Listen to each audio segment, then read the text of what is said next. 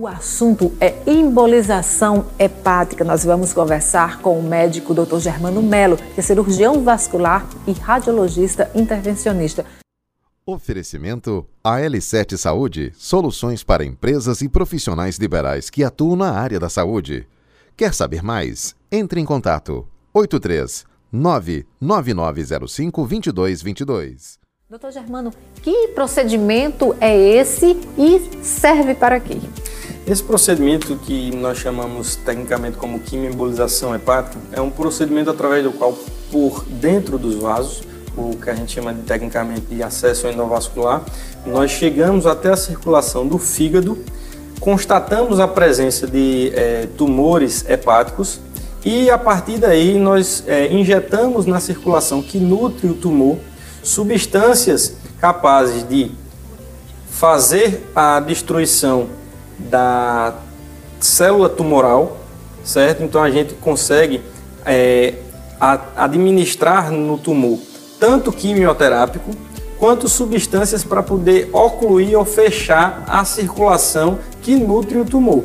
Isso aí é o que a gente chama de quimioembolização, procedimento através do qual a gente consegue auxiliar é, os nossos colegas hepatologistas, cirurgiões de fígado, cirurgiões do aparelho digestivo e cirurgiões oncológicos no tratamento de tumores hepáticos, fazendo com que a gente consiga controlar a progressão da doença, controlar é, é, é, o desenvolvimento desses tumores, para poder é, outras alternativas de tratamento combinado fazerem com que a gente assim busque a, o, a cura do paciente dessas patologias. Isso deve ser então acompanhado com outras especialidades.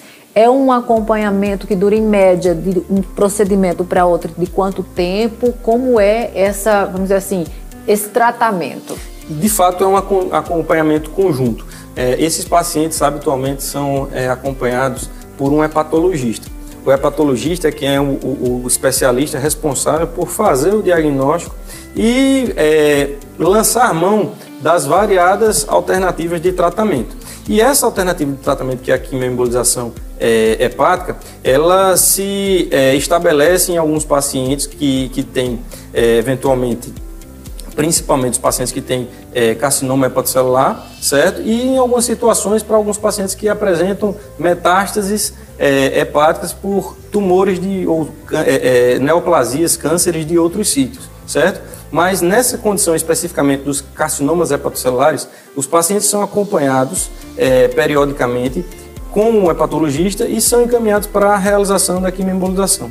Após realizada a quimioembolização, esse é, acompanhamento é feito conjuntamente conosco, certo? É, por meio da avaliação ou da reavaliação é, por exames de imagem, que essencialmente é, pode ser feito por tomografia ou ressonância da região do fígado, e isso aí vai fazer com que a gente consiga, em conjunto, determinar a eficácia do procedimento que a gente eventualmente realizou ou a necessidade de alguma complementação desse mesmo procedimento, que é outra alternativa que a gente dispõe nesse tipo de procedimento, sem nenhuma agressão, é, é, nenhum risco, digamos assim, é, superveniente ao paciente na realização de novas, é, novas sessões ou novas abordagens para a quimioembolização. É um procedimento que tem uma, uma, uma importante segurança e uma, uma importante eficácia, desde que bem indicado, bem acompanhado pelo colega é, hepatologista e também pelo radiologista intervencionista responsável pela realização do procedimento. Ele é considerado de causar muitas reações após ser feito? Como é que se dá esse pós? Habitualmente é um procedimento que transcorre sem grandes complicações, aliás, sem grandes sintomatologias. É, é, habitualmente, até um terço dos pacientes podem vir a desenvolver um, um, uma síndrome é, pós-embolização, que a gente chama, que parece mais um quadro é, gripal restrito entendeu? O paciente fica um pouco é, astênico, um pouco, é, digamos assim, é, com pouca disposição, certo? Pode eventualmente desenvolver é, febre, mas febres habitualmente baixas, e isso aí é o que habitualmente a gente pode é, observar nessas complicações, como uma complicação frequente do procedimento. Mas é, existem algumas outras complicações mais raras, menos frequentes, que podem estar associadas a, a hematoma no local da, da, punção para a realização do procedimento, sangramento, que são é, descritos é, estatisticamente de uma maneira muito menos importante. São pacientes que, que representam associado, é,